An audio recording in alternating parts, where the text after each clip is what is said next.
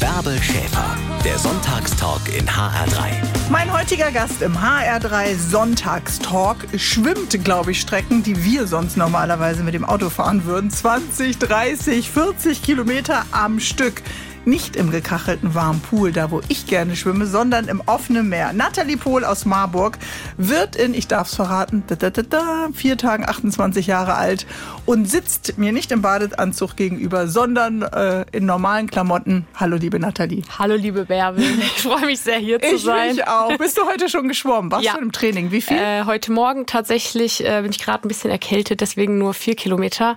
Oh. Aber sonst natürlich viel mehr. Was wäre dieses übliche Pensum? Äh, üblich sind so zwischen acht und zehn Ja. am Tag. Das also es erfordert aber Disziplin. Und wenn du mal keinen Schnupfen hast, sondern keinen Bock, was machst du dann? wenn ich keinen Schnupfen habe, also in der direkten Vorbereitung schwimme ich teilweise noch viel mehr, dann bis zu sechs Stunden äh, am Tag. Du bist Freiwasserschwimmerin. Ja, das ist so eine Art äh, Extremschwimmerin, kann man glaube ich sagen. Ne? Ja, genau, Extremschwimmerin. Was ist daran extrem? Äh, viele Aspekte sind extrem. Also ich würde mal äh, erstmal mit der Distanz anfangen. Also die Distanz kann, wie eben schon gesagt, bis zu über 40 Kilometer sein. Dann kommt natürlich hinzu, dass ich mich ja in der freien Natur bewege die ganze Zeit. Die Temperatur ist teilweise extrem kalt, bis also maximal 12 Grad im Nordkanal zum Beispiel. Quallen, Haie, Quallen, Delfine, Haie, Nathalie. Wellen. Ich bin so froh, dass du hier sitzt. Dunkelheit. Also es kommt viele Sachen dazu, ja. Im großen, weiten Meer schwimmen, das ist wirklich deine große Leidenschaft. Die werden wir heute ein bisschen vorstellen. Ja. Kannst du dich noch an diesen Moment erinnern, dass du gedacht hast, das ist meine sportliche Welt? Ja, also es hat langsam angefangen. Ich sag mal so, ich habe angefangen mit fünf, wie jedes Kind, glaube ich, mit einem, oder sollte jedes Kind mit einem Schwimmkurs irgendwann mal starten, um schwimmen zu lernen. Und ich habe irgendwie früh gemerkt, dass Wasser einfach mein Element ist. Und damals war es natürlich so, dann ist man so die ersten Wettkämpfe geschwommen, 25 Meter. Ich kann mich noch erinnern, da stand meine Mama dann am Beckenrand und hat, glaube ich, schon gedacht, dass ich untergehe äh, bei 25 Meter Kraul. Und heute schwimme ich äh, 47 Kilometer im offenen Meer. Aber das hat sich natürlich alles so entwickelt und irgendwann, ähm, ich glaube, ich war damals zwölf, habe ich ein Buch geschenkt gekriegt von meinen Eltern, das heißt die Eismeerschwimmerin. Und das ging darum, dass eine eben den Ärmelkanal durchschwommen ist und, und also unter anderem den Ärmelkanal, aber auch noch viele andere Dinge. Und ich fand das damals schon so beeindruckend, dass ich irgendwie gedacht habe, okay, das hört sich super cool an, aber mit zwölf war man natürlich noch ein bisschen jung, um das wirklich, Um zu sagen, um das, um das Moment, anzugehen. ja. Und dann habe ich das natürlich erstmal zur Seite gelegt wieder, aber dann, ich war glaube ich 16, habe ich es nochmal gelesen. Und das war dann auch so ein entscheidender Punkt in meinem Leben, wo ich gesagt habe, okay, ich äh, will das wirklich angehen. Also das war dein Ziel, dann den Ärmelkanal Genau, mein- zu durchqueren. ja, also mal, damals war dann mein Ziel, als ich mir das fest vorgenommen hatte, den Ärmelkanal zu durchschwimmen. Und habe dann auch meinen Trainer gewechselt, weil Beckenschwimmen und Freiwasserschwimmen sind schon zwei, ist zwar dieselbe Sportart, aber es sind zwei unterschiedliche. Das müssen wir heute noch klären, Dinge. also weil es das für eine Herausforderung Ja. für den Körper ist. Wollen wir uns gleich noch mal an den 17. August diesen Jahres erinnern? Da hast du ein großes, fettes Grinsen im Gesicht. Ist das ein Tag, den du vergessen wirst oder bleibt er in Erinnerung? Ähm, äh, werde ich nie vergessen, glaube ich. Und also so wie eigentlich jedes von den Ocean Seven, jedes Schwimmen unvergessen bleibt. Aber dieses Jahr war schon sehr speziell für mich, weil ähm, Hawaii, also der Kiwi Channel ist eine Station von den Ocean Seven und das ist auch der längste Kanal von allen. Da reden Das wir. sind alles Kanäle oder alles Meerengen? Wie, wie Also, sage ich das richtig bei den Ocean Das Seven? sind Meerengen überall auf der, also eigentlich auf fünf Kontinenten verteilt. Ähm, ist in Anlehnung damals entstanden an die Seven Summits. Das sind ja ähm, die sieben im großen. Berge, die 8000er. Genau. Also über, also die sind auf sieben Kontinenten und die Ocean Seven sind nur auf fünf, aber das kann man damit ganz gut vergleichen, so dass äh, ja, dass Okay, man das und das muss man natürlich sagen, in diesem äh, Kaiwi-Kanal auf Hawaii, das ist eines dieser berüchtigsten Meerengen der Welt. Und Mhm. die hast du einfach durchquert. Eine mutige Frau ist heute mein Gast im HR3 Sonntagstalk. Nathalie Pohl, gleich mehr mit dir. Ich bin Bärbel und habe mir eine sehr beeindruckende junge Frau eingeladen. Ihre erste Heimat ist Marburg und die zweite, das sind die Weltmeere. Natalie ist extrem Freiwasserschwimmerin. Ihr großes Ziel ist es, die Ocean Seven zu durchschwimmen. Das sind die sieben gefährlichsten Meerenge auf unserem Planeten. Fünf davon hat sie schon geschafft. Das ist so krass. Im August, Natalie, den Kaiwi-Kanal hast du in Hawaii durchschwommen. 47 Kilometer Kilometer Schwimmen nonstop. Start war die Insel Molokai und Ziel die Insel, auf der ähm, die Jurassic Park Filme gedreht worden sind. Wie heißt diese Insel nochmal, Nathalie? Wow. Wow. Ja. Und das hast du geschafft. Ja, in 15 Stunden, 5 Minuten. Und vor dir hat es noch keine Frau geschafft oder keine äh, Keine Deutsche. Keine Deutsche. Genau, ja. Keine deutsche Frau. Also Wie fühlt sich das an, wenn man weiß, dass man die erste ist, ja? Es gibt die sogenannten Seven Oceans, hast du uns gerade ja. erklärt. Also sieben berüchtigte Meerengen, die man durchschwimmen kann. Das ist einer davon. Und du bist die erste Deutsche. Wie ja. fühlt sich das an? Äh, jetzt im Nachhinein, so ein paar Wochen später, ist das immer mega cool. Aber direkt danach denkt man sich, glaube ich, immer so, wieso mache ich das? Oder auch währenddessen. Denkst du wieso, auch, das ist sehr Wieso äh, tue ich mir das an? Natürlich gibt es da Momente. Also ich starte, ich bin jetzt in Hawaii, bin ich um kurz vor Sonnenuntergang ins Wasser gegangen. Also man schwimmt die komplette Nacht durch. Also es ist wirklich komplette Finsternis, weil da ist auch kein Licht äh, von den Städten oder so. Wenn man da 40 Kilometer draußen mitten im Pazifik ist, im Dunkeln, dann fragt man sich schon. Warum schwimmst du im Dunkeln und nutzt nicht das Tageslicht, damit du vielleicht ein Ufer siehst? Ich meine, 47 Kilometer überhaupt durchzuhalten, ist ja schon unglaublich. Aber warum steigst du nachts ins Wasser? Ja, es geht darum, weil nachts ist meistens das Meer oder eigentlich immer das Meer ruhiger, beziehungsweise der Wind weniger. Aha. Und auch die Wellen sind weniger. Und natürlich geht es größtenteils um die Strömung. Das Meer nachts. schläft dann. Dann ist eine andere Strömung als tagsüber? Ja, die Gezeiten ändern sich ja jede mhm. sechs Stunden, also abwechselnd Ebbe und Flut. Und natürlich ist es nachts einfach einfach ruhiger. Auch man sagt, keine Ahnung, also man sagt, dass auch die Haie nicht ganz so aktiv sind wie tagsüber. Ich würde nicht einen einzigen Fuß ins Wasser Aber lassen, wenn ich wüsste, da sind Haie. Und du steigst da rein, ohne Neoprenanzug, einfach so. Ja, ohne Neoprenanzug. Wobei der Pazifik noch das wärmste von den ganzen Ocean Seven sind. Ah. Also die Kälte war da jetzt kein Problem. Aber natürlich Haie, und vor allen Dingen, was mich selbst äh, betrifft, sind natürlich auch die Quallen. Mhm. Gerade in Hawaii gibt es die sogenannte portugiesische Galeere. Das ist eine der giftigsten Quallen. Mit diesen ganz, ganz genau, langen die haben teilweise bis zu 40 Meter äh, lange Tentakel. Oh mein Gott. Und ich hatte auch so, ich habe eigentlich gedacht, ich schaff's ohne Kontakt durch, aber 500 Meter vom Ziel äh, hat, hat mich dann erwischt? doch noch einen erwischt und aber es brennt doch, oder was, was macht ja, das also Atemnot? Ex extreme Schmerzen. Also man kann das auch bei Wikipedia lesen. Teilweise Leute sterben auch davon, weil das eben extremes Nervengift ist, was einfach dann, ja, also Moment, du steigst nachts ins Wasser. Du willst die erste Deutsche sein, die diese Meerenge schafft. Du schwimmst 47 Kilometer und 500 Meter ja. vorm Ziel kommt diese portugiesische Superqualle. Ja. Und beißen nennt man das ja nicht, aber dann streift die dich und berührt dich. Aber ich dachte, du hättest am Kajak so eine Art äh, Sensor, aber der ist nicht für Quallen, ne? Äh, das Shark Shield ist nur für die Haie gedacht, genau, aber für Quallen kann man sich ja nicht schützen.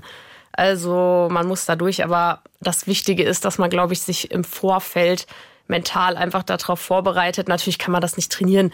Wenn jetzt ein Hai kommt oder eine Qualle einberührt, das kann man, also ich bin das hundertmal im Kopf durchgegangen, wie das sein kann. Das ist die Theorie. Die Theorie, aber letzten Endes, wie es dann in der Praxis ist, ist mhm. natürlich. Wie war es denn dann in der anders. Praxis? Hat die, ich meine, Augen haben die ja nicht, aber dann. Also ich habe die, die Qualle habe ich gar nicht gesehen, aber man merkt natürlich einen extremen, starken Schmerz einfach mhm. plötzlich äh, der dann aber auch anhält tatsächlich. Mhm. Also selbst als ich dann, ja, wie gesagt, es war zum Glück 500 Meter vom Ziel, aber selbst als man dann wieder aus dem Wasser war, das ist dann tagelang noch mhm. wirklich da. Das ist wie so eine Brandwunde. Ich hatte kann man nur, sich, nur ja. in, ich kann so sagen, äh, ist jetzt wahrscheinlich total lächerlich für dich, aber Tel Aviv im Sommer, dann kannst du aber zum Bademeister rennen, wenn die dich gebissen haben, kriegst du eine Aloe Vera Creme drauf.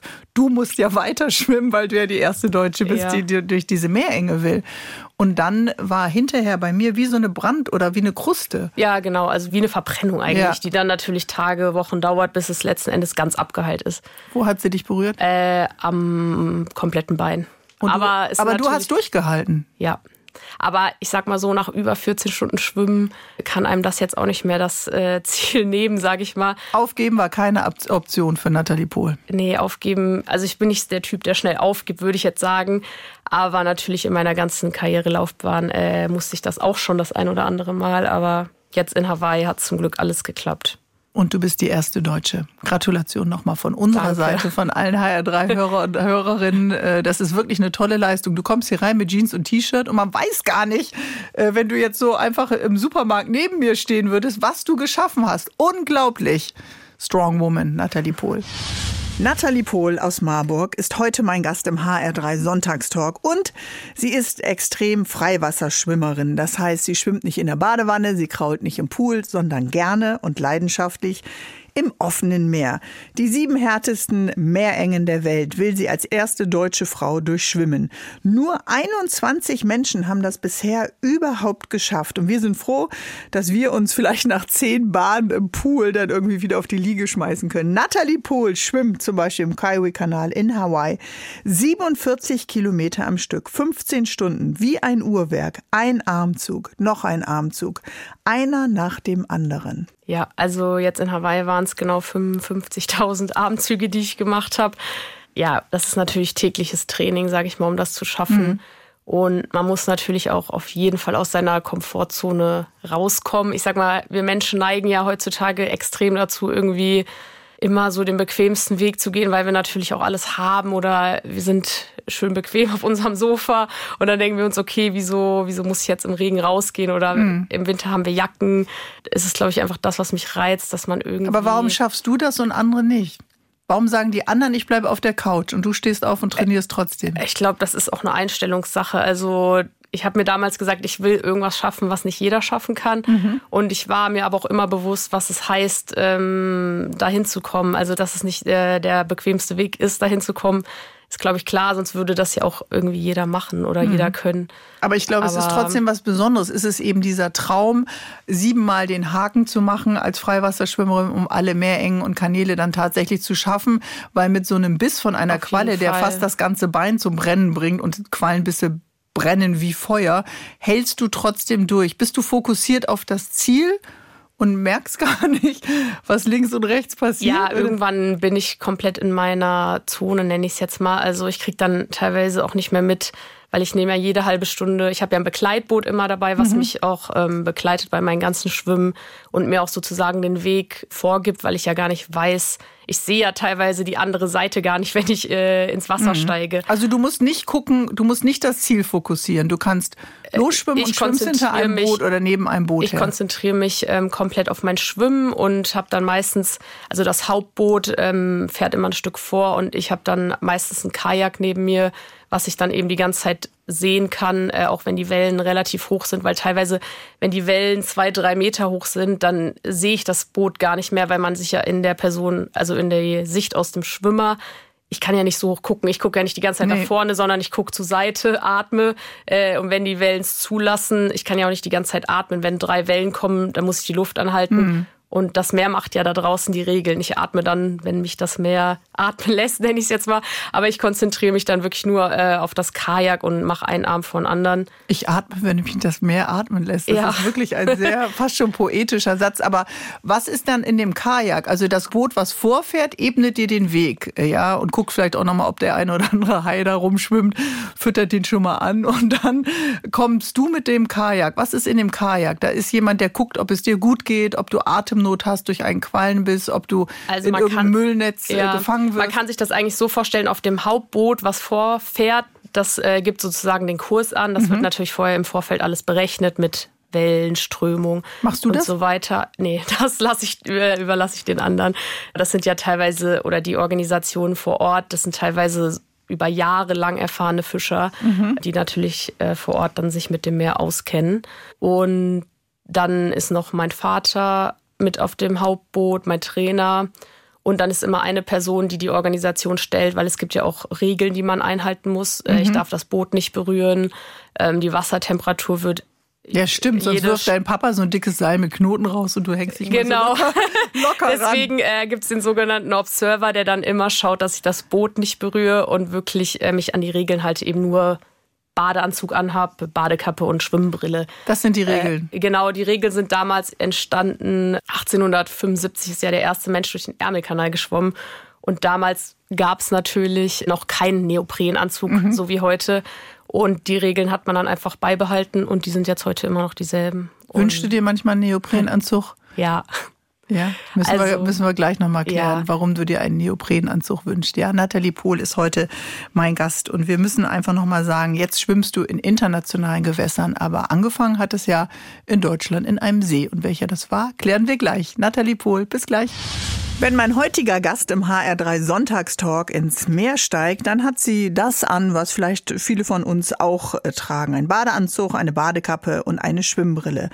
Dann schwimmt Nathalie aber 11, 14, 15 Stunden, um ihr großes Ziel zu erreichen. Das unterscheidet sich so ein bisschen, glaube ich, von unseren Schwimmeinheiten. Denn ihr großes Ziel sind die Ocean Seven zu durchschwimmen, die härtesten Meerengen. Fünf hat sie schon, zwei fehlen ihr noch ähm, und sie wäre dann der 22. Mensch, der das äh, gepackt hat. Angefangen, liebe Nathalie, hat das ganze Abenteuer, diese Leidenschaft und die Lust auf das Freiwasserschwimmen für dich, aber im Bodensee. Ja, also es ist eigentlich ganz lustig, weil damals, als ich dann vom Beckenschwimmen ins Freiwasserschwimmen gewechselt bin, habe ich mir gedacht, natürlich war immer der Ärmelkanal das große Ziel, äh, ist ja auch so der Klassiker unter den Schwimmen. Aber ich habe mir gedacht, okay, ich muss davor irgendwas schwimmen, was äh, annähernd nur jetzt vom Becken nicht direkt der Ärmelkanal ist. Und dann ist natürlich in Deutschland der Bodensee ganz gut dafür und dann habe ich den bin ich den durchschwommen und habe dann da auch direkt den Rekord aufgestellt und habe dann gemerkt, oh okay, oh das Gott. läuft ja ganz gut. Wie lang ist der und, Bodensee? Ja, ja da gibt's unterschiedliche Strecken. Also ich habe einmal die Breitenquerung gemacht, das sind ungefähr 15 Kilometer. Dann habe ich die, das nennt sich Dreiländerschwimmen, mhm. Deutschland, Österreich, Schweiz gemacht. Und dann gibt's natürlich noch die Längsquerung, die habe ich noch nicht gemacht. Das sind 63 Kilometer. Oh mein Gott, das hast du noch ja. vor dir. Ja, mal aber das muss man ja nochmal sagen. Gut, dass du den Bodensee vorher trainiert hast, weil dann das nächste war ja schon äh, gleich der Ärmelkanal. Ja, 2014 war mein erster Versuch. Ich habe ihn ja leider nicht beim ersten Mal geschafft. Nein, das war lebensgefährlich, muss ich jetzt hier mal mudimäßig so ein bisschen sagen, liebe äh, Nathalie. Ja, du stürzt dich in die Fluten mit deiner Schwimmleidenschaft. Was ist passiert? War es wirklich? Ähm, ja, gut, ich war ja damals, äh, ich glaube, 19 und ich hatte ja davor nicht wirklich großartige Erfahrungen im Freiwasserbereich mhm. gesammelt, sage ich jetzt mal. Zudem war ich auch noch sechs Wochen vorher mit einer Mandelentzündung krank. Und man kann sich das so vorstellen, es gibt eben im Jahr nur einen Zeitraum, den sogenannten Slot, den man eben zugeteilt kriegt. Dann hat man eine Woche Zeit. In dem Zeitpunkt muss man dann vor Ort sein, also in dem Fall in Dover. Dann habe ich eigentlich gedacht, ich bin wieder komplett fit, äh, bin da hingefahren und bin dann auch, nachdem ich das Go gekriegt habe vom Captain, bin ich nachts um zwei ins Wasser gestiegen und nach elfeinhalb Stunden ja, hat mich äh, mein Vater bzw. meine Crew aus dem Wasser geholt. Ich war unterkühlt, hatte Wasser in der Lunge. Oh mein Gott. War dann auch da, also wirklich lange im Krankenhaus. Und das war natürlich auch so ein wirklich ein Moment in meinem Leben, wo ich mir gedacht habe, okay, das war wirklich knapp, sag ich mal. Und dann geht einem natürlich viel durch den Kopf, ob das mhm. jetzt wirklich das Richtige ist, ob man Warum sich da hast du trotzdem weitergemacht? Ich meine, du warst nicht ansprechbar. Durch du hattest Wasser in der Lunge. Es war ja wirklich ein lebenskritischer Moment. Ja, ja, weil das Wasser oder das Element Wasser hat mich einfach schon mein Leben lang irgendwie begleitet und das war einfach oder ist ja immer noch mein Ziel, sozusagen die Ocean Seven zu durchschwimmen. Und ich weiß nicht, ich bin, glaube ich, einfach so, dass ich so veranlagt bin, äh, nicht aufzugeben. Und dann bin ich ein Jahr später wieder hingefahren und hab's ja dann auch geschafft. Hat der Captain schon gesagt, okay. ja, genau. Da ist sie wieder. Aber das bist du eben. Du bist eben jemand, der nicht aufgibt. Die schwimmt gerne im eiskalten Wasser. 20, 30, 40 Kilometer. Und man muss es einfach nochmal sagen, du bist die Straße von Gibraltar als die schnellste Frau ever durchschwommen. Vom spanischen Tarifa zum marokkanischen Point Circe, 15 Kilometer in weniger als drei Stunden. Das ist World Record. Ja, nicht nur sogar die schnellste Frau, sondern der schnellste Mensch Echt? überhaupt äh, bin ich da immer noch. Wow. Ja, das war auch direkt nach dem Ärmelkanal und dann war man natürlich auch noch, sag ich mal, extrem positiv gestimmt. Und äh, es kommt natürlich auch viel dazu. Ich hatte perfekte Bedingungen, muss ich auch dazu sagen. Was sind äh, perfekte Bedingungen für dich? Woran denkst du da? Äh, perfekte Bedingungen sind natürlich keine großartigen Wellen. Wassertemperatur war auch in Ordnung in Gibraltar. Wie hoch, wie tief, wie niedrig? Wassertem Wassertemperatur in Gibraltar war, glaube ich, 21 Grad. Also mhm. eigentlich für mich perfekt zum Schwimmen. Nicht zu warm, nicht zu kalt ja, die Distanz ist natürlich, also Gibraltar ist das, ist die definitiv die einfachste Strecke von den Ocean Seven, muss ich auch ganz klar sagen. 15 Kilometer. äh, ja, Lässig. 15 Kilometer, aber im Vergleich zu den anderen echt easy. Und ja. Was ist das perfekte Wasser? Also du hast schon gesagt, es gibt unterschiedliche Wellen, Längswellen, Wellen, die sich kreuzen. Und die Temperatur spielt ja auch noch eine Rolle, wenn man keinen Neoprenanzug äh, trägt. Warum sind 21 Grad ideal, 18 vielleicht zu kalt und 25 viel zu warm? Also ich trainiere ja größtenteils äh, in Deutschland im Hallenbad mhm. und wir sind es ja gewohnt, ich sag mal in 28, 29 Grad Wassertemperatur zu schwimmen. Und dann ist es natürlich erstmal ungewohnt, sage ich mal, in diesen Wassertemperaturen um die 18, 19 Grad zu schwimmen. Das kommt einem natürlich vor, als würde man einen Schock kriegen, wenn man da ins Wasser geht. Adaptiert sich der Körper, gewöhnt So ging es mir auch, als ich äh, das erste Mal da reingegangen bin. Ich erinnere mich noch in Mallorca, weil man braucht für den Ärmelkanal ein Qualifikationsschwimmen über sechs Stunden und dann bin ich im April nach Mallorca geflogen. Die haben das angeboten und bin da das erste Mal ins Wasser gestiegen und da hatte das Wasser 15 Grad. Und ich weiß noch damals, das war vor meinem Ärmelkanalversuch. Ich bin da reingegangen, habe wirklich gedacht, mein Herz bleibt direkt stehen und bin wieder nach zwei Minuten rausgegangen und habe gesagt, okay, also das ist wirklich echt eine, eine doofe Idee weißt gewesen. Weißt du was, dafür brauchst du gar nicht nach Malle fliegen, da kannst du auch im Sommer, ja, äh, das genau. heißt Nordseewasser hat die ja, Temperatur. Aber ja, ich meine, man gewöhnt sich an alles. Ich sag, äh, ich dusche seitdem auch nur noch kalt, jetzt schon seit, boah, Jahren. Auch, auch, mit Shampoo, deine Haare, deine langen. Immer kalt, ja. ja. Aber ich sag mal so, kaltes Wasser bleibt immer kalt. das ist wohl so, liebe Nathalie. Wir reden gleich weiter. Eine Hessin, so ganz alleine in den Weltmeeren unterwegs. Sie schwimmt als Extremschwimmerin und dieses Freiwasserschwimmen hat Regeln. Zum Beispiel darf man das Boot überhaupt nicht anfassen, auch wenn man mal 10, 15 Stunden unterwegs ist, um eine Meerenge zu überqueren. Man darf nur alle 30 Minuten etwas trinken. Und ich glaube, Nathalie, du hältst dich an alle Regeln. Du schwimmst auf dich gestellt und bist ähm, trotzdem nicht ganz allein. Du hast ein Team, das mitfährt. Ein Boot fährt voraus und ein Kajak ist immer in deiner Nähe. Wie unterstützt dich das äh, Boot und wie unterstützen dich die Leute? Leute, die dabei sind? Ähm, in dem Kajak ist eigentlich der Kajaker drinne und ansonsten eigentlich nicht viel. Also jetzt in Hawaii zum Beispiel haben die Kajaker sich, ich hatte drei Kajaker dabei, die haben sich jede zwei Stunden abgewechselt, eben auch einfach, weil die das körperlich nicht 15 mhm. Stunden durchhalten würden. Ähm, Was du hältst, du schwimmst genau. ja in der Zeit, werden die den das, Posten wechseln. Das denke ich mir dann auch immer, aber nee, es ist ja auch gut, wenn die konzentriert und fokussiert sind. Die haben alle zwei Stunden gewechselt und jetzt in Hawaii ähm, hatte ich an dem Kajak, das nennt sich Shark Shield. Das ist ein äh, magnetisches Feld, baut sich da auf, soll in drei Meter Umkreis äh, den Hai sozusagen abhalten. Und was ist, wenn du in dieses äh, magnetische Feld schwimmst? Genau, das hatte ich auch schon in Neuseeland, ist mir das zwar immer passiert. Das ist wie so, wenn man an der Pferdekoppel so richtig lange... Die Zunge ranhält an genau, den äh, elektrischen ranhält und einen richtigen Schock kriegt. Äh, das tut auf jeden Fall extrem Ja, Wasser weh. und Strom zusammen, kann ich genau, mir vorstellen. Genau, kann man sich vorstellen, wie das weh tut. Aber ansonsten ist da nicht viel an dem Kajak. Ähm, der Kajak hat natürlich ähm, dann ein kleines Licht, weil nachts sehe ich ja gar nichts. Ich hatte jetzt nur ein grünes Licht, was ich dann zehn Stunden lang beobachtet habe und ansonsten ist man da eigentlich Geben die dir was zu essen? Alleine. So an genau. der Angel dann, damit du nicht in das Shark Shield reinschwimmst oder äh, mal genau. einen Tee oder was, was, was, was kannst du denn zu dir nehmen? Eigentlich äh, nur Flüssignahrung. Jetzt gerade in Hawaii war ich äh, komplett seekrank wegen den Wellen. Deswegen habe ich, also eigentlich nimmt man hochkalorische Drinks zu sich jede Aha. halbe Stunde oder das höchste Also keine Gefühle Cola Light oder Fanta oder tatsächlich so. habe ich äh, tatsächlich habe ich nach keine sechs, Softdrinks. Tatsächlich habe ich nach äh, sechs Stunden angefangen Cola zu trinken, aber natürlich ohne Kohlensäure, die ist dann vorher geschüttelt. Ja. Also richtig lecker. Würde ich an Land nie trinken. Aber ähm, das ist so das Einzige, was man dann bei Seekrankheit bei sich überhaupt behält. Aber wieso wirst du, die schon so oft im Meer geschwommen ist, wieso wirst du seekrank? Es gibt doch diese Pflaster, Nathalie. Lass dir das doch mal sagen. Ja, die kann man doch hinter seinen Weder Ohren- Tabletten noch Pflaster noch äh, Armbänder, was es da alles gibt, äh, nehme Hat ich letzten geholfen. Endes, weil das ja auch extrem müde macht. Äh, Mhm. Und ich kann ja nicht, wenn ich 15 Stunden schwimme, mir noch irgendwas. Äh, Aber wie kannst du schwimmen, wenn du seekrank bist? Dann ist man doch kurz vorm, Entschuldigung, das Wort kotzen, sich übergeben. Nimm das, was dir ja, am um besten ehrlich gefällt. zu sein, wäre das schön gewesen, hätte ich es einfach mal gekonnt, mich zu übergeben. Äh, aber es war irgendwie leider nicht möglich. Ich musste äh, da echt durch. Das Einzige, was ich dann genommen habe, mal, war so Ingwer-Tabletten.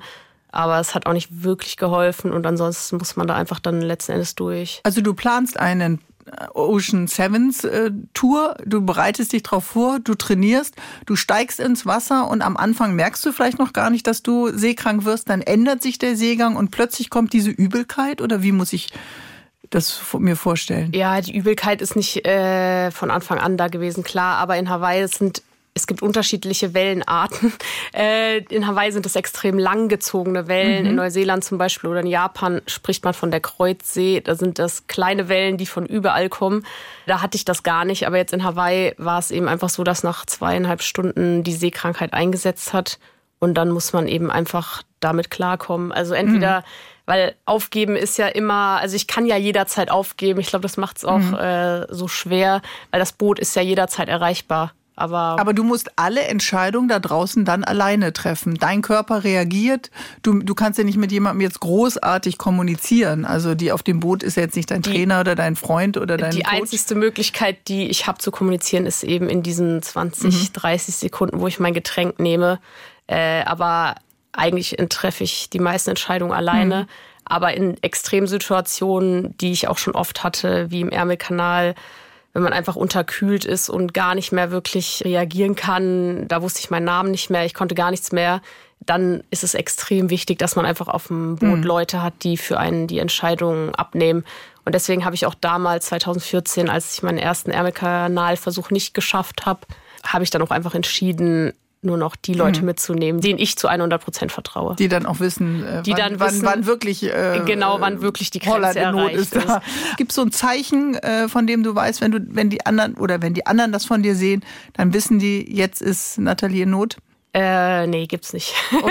also, ich sag mal so, äh, man ist da ja in so extremen Situationen. Ich, äh, ich vertraue da zu 100 Prozent auf mein Team und die müssen die Entscheidung letzten Endes abnehmen nach zwölf Stunden. Die müssen dich auch im Auge haben dann, ne? Wenn Ja. du plötzlich auf dem Rücken treibst und Also mein Vater, ich glaube jetzt in Hawaii, der hat 15 Stunden lang die Augen nicht von mir genommen, vielleicht zweimal, als er kurz auf Toilette war. Ah.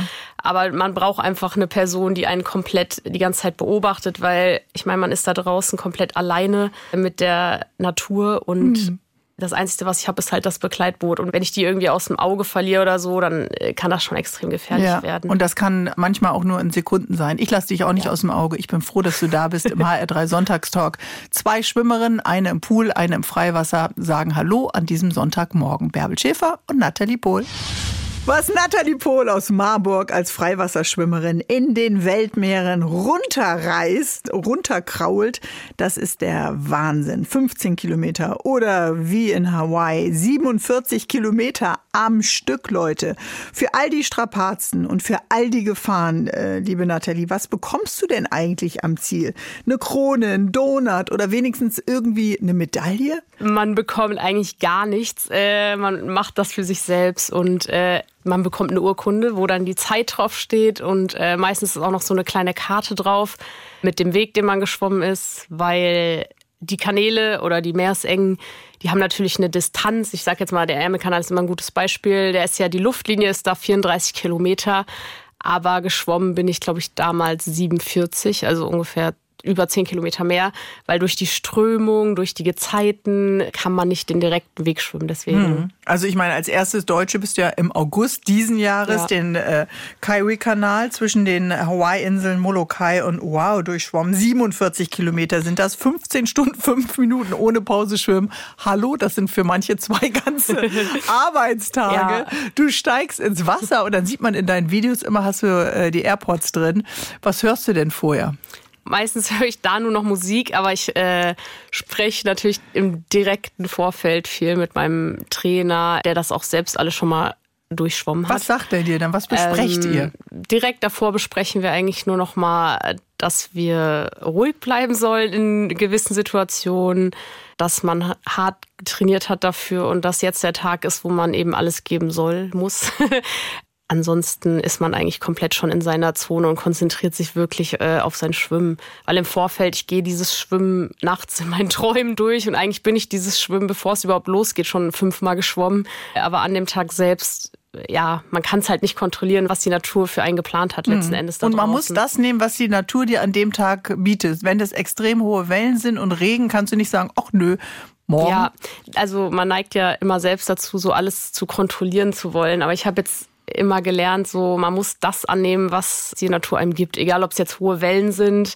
Ich kann dann in dem Moment darauf schimpfen und so, boah, wieso tust du mir das jetzt an? Aber letzten Endes bringt's mir ja nichts, Mhm. weil ich bin ja da nur der Gast und letzten Endes, ich muss halt damit leben, was mir gegeben wird. Mhm. Und wenn- Gelassen zu sein. Ja. Wenn jetzt ein Hai oder irgendwas um die Ecke kommt, Oh mein Gott. der, ich glaube einfach so, man muss ein bisschen Vertrauen haben auch in, in, ins Leben, sage ich jetzt mal, und einfach ruhig bleiben und in der Situation dann. Dein Optimismus äh, bewundere ich schon. Aber nochmal, du stehst praktisch am Strand oder am Rand einer Strecke und Adam Walker steht neben dir. Das ist ja auch ein berühmter Freiwasserschwimmer. Der gehört ja mit zu deinem Team. Genau, der ist äh, immer dabei. Also das ist eigentlich mein Trainer aus England und der hat ja selbst schon die Seven Oceans durchschwommen.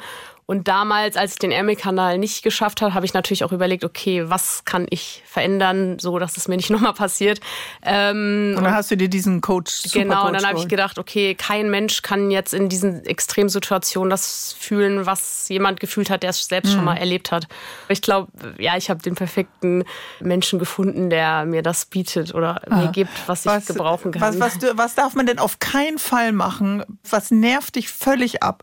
Ja, das sind so Kleinigkeiten. Ich sag mal, wenn ich natürlich da im 15 Grad Wasser rumschwimme oder 15 Stunden durchschwimme, nervt es mich schon, wenn Leute auf dem Boot sich die Jacke anziehen, Mütze anziehen und ich bin da draußen in meinem Badeanzug und denke mir nur so, okay, du ziehst dir jetzt gerade deine schöne warme Jacke an und ich, äh, ja, Du nee, hast das sind dann so die Ohrringe kleinen. Um. Du hast jetzt Schmuck um. Sowas ziehst du alles dann aus? Ja. Also einen Schönheitswettbewerb gewinnt man danach auf jeden Fall auch nicht, weil durch das Salz und durch die ganzen Sachen, Mhm. man ist so aufgequollen. Viele denken, glaube ich, oder stellen sich das ein bisschen glamouröser vor, wenn man da am, ich nenne es mal am Arsch der Welt ankommt. Da ist kein Mensch am Strand. Also es sind ja wirklich verlassene Orte, wo ich äh, losschwimme und auch ankomme. Mhm. Ach, da ist gar nicht dann In- so eine. Blumengirlande und ein Orchester, was dich in Empfang Ja, genau. Äh, da ist ja wirklich keiner und dann ist man einfach nur froh, wenn man wieder auf dem Boot ist und ähm, Wie so ein Gestrandeter an so einer Insel fällst. Ja, du dann so kann man sich das vorstellen. Teilweise robbe ich auch wirklich aus dem Wasser. Äh, nee, aber dann ist natürlich alles, äh, sag ich mal, im Mundraum auch offen. Ich kann dann drei, vier Tage gar nichts essen, beziehungsweise überhaupt schlucken. Durch das Äh, Salz äh, raut, ja, genau. raut das auf. Aber wenn. Also jeder weiß ja, dass wenn man im, im Schwimmbad zwei, drei Stunden ist, sieht man das ja schon so ein bisschen an seinen Fingern. Dass Hast so du diese schrubbelige sind. Badewannenhaut da? Genau, Ja, aber das ist natürlich mit Salzwasser über zehn Stunden nochmal eine ganz andere Nummer. Und wenn wir im Pool sind, ich kann das ja nur aus dem Pool jetzt beurteilen, dann gibt es ja manchmal Tage, da sitzt die Brille perfekt und an anderen Tagen kommt immer Wasser rein. Du weißt nicht, woran es liegt. Es ist Ja. die identische Brille von der, vom Schwimmtraining die Woche vorher. Was Da- machst du, wenn du nach zwei Stunden feststellst, das Wasser läuft rein? Das ist auch wirklich das, was mich jetzt in Hawaii die ersten zwei Stunden extrem beschäftigt hat, weil da ist meine Badekappe die ganze Zeit gerutscht. Und dann ist es natürlich so, okay, ich habe jetzt noch 14 Stunden vor mir. Das nervt mich dann einfach so sehr. Da muss man natürlich dann auch handeln. Und ich sag mal, dann bin ich zum Boot, äh, beziehungsweise habe den Kajaker gesagt, okay, ich muss jetzt die Badekappe wechseln. Das ist natürlich mit nassen Händen und dann noch Vaseline an den Händen teilweise, weil man sich ja vorher so ein bisschen einreibt mit Vaseline, weil Warum? man 50, über 50.000 Armzüge macht und die Haut ja auf der Haut scheuert. Also ich scheue Ah. mich ja komplett wund. Also wenn ich jetzt 50.000 Mal den Arm hoch und runter bewege, äh, viele denken, dass die Vaseline da gegen die Kälte hilft, aber letzten Endes Ist es so Scheuerschutz? nehmen das einfach als Scheuerschutz, genau. Also machst du das Ja. an den Stellen, wo Haut auf Unter Haut den? Armen, Im im? Nacken, im, ja, zwischen den Beinen, da wo es halt scheuert. Okay, und die Badekappe hast du dann gewechselt? Genau, dann habe ich die? Badekappe gewechselt. Das ist natürlich dann auch immer ein bisschen eine Mission mit nassen Händen und man darf das Boot nicht berühren. Und äh, aber ja, besser als 14 Stunden mit einer rutschenden äh, Badekappe. Das kann ich mir vorstellen, dass einen das nervt. Und Nathalie, du machst bei uns einen Zwischenstopp, denn eigentlich bist du ja eine Jägerin. Du jagst nach den Oceans 7. Googelt das mal und dann sind wir gleich alle wieder da. Bis gleich. Super strong, mental auf jeden Fall, physisch sowieso. Fit, das ist Nathalie Pohl aus Marburg. Denn wenn die Freiwasserschwimmerin ähm, ins Wasser steigt, dann schwimmt sie eben extrem. Strecken über 20, 30, 40 Kilometer, die wir sonst mit dem Auto rocken. Aber sie will ja auch äh, die erste deutsche Frau sein, die alle sieben gefährlichen Meerengen auf unserem Planeten durchschwimmt. War ja eben Sonntagstalk Hausaufgabe, Oceans 7 zu googeln. Und äh, seit acht Jahren machst du Freiwasserschwimmen, Nathalie. In der Zeit hast du eben fünf geschafft. Welche zwei fehlen dir denn noch für die Oceans 7 Krone? Ähm, die Cook Street in Neuseeland und Nordkanal zwischen Irland und Schottland. Hast du schon einen Termin dafür, den wir uns auch ankreuzen müssen irgendwo? Ja, Neuseeland ist im 13. Februar bis 17. Februar. Ist auch mein dritter Versuch tatsächlich da, aber alle guten Dinge sind drei. Und äh, Nordkanal wahrscheinlich dann im Hochsommer, also im August. Okay, und die Triple Crown of Water, Open Water Swimming hast du aber schon. Also es gibt immer so kleine Zwischenkrönchen, stelle ich heute fest beim Freiwasserschwimmen. Aber die ganz große gibt es erst nach sieben. Wann gibt es denn die dreifache? Ja, die dreifache gibt es äh, nach dem Ärmelkanal. Hast du schon? Haken dran. Haken dran. Warte, ähm, Haken. Haken. Catalina Channel, das ist zwischen Catalina Island und LA Festland. Mhm. Habe ich auch schon. Haken ähm, und dann nochmal einmal komplett um New York, also Around Manhattan heißt es.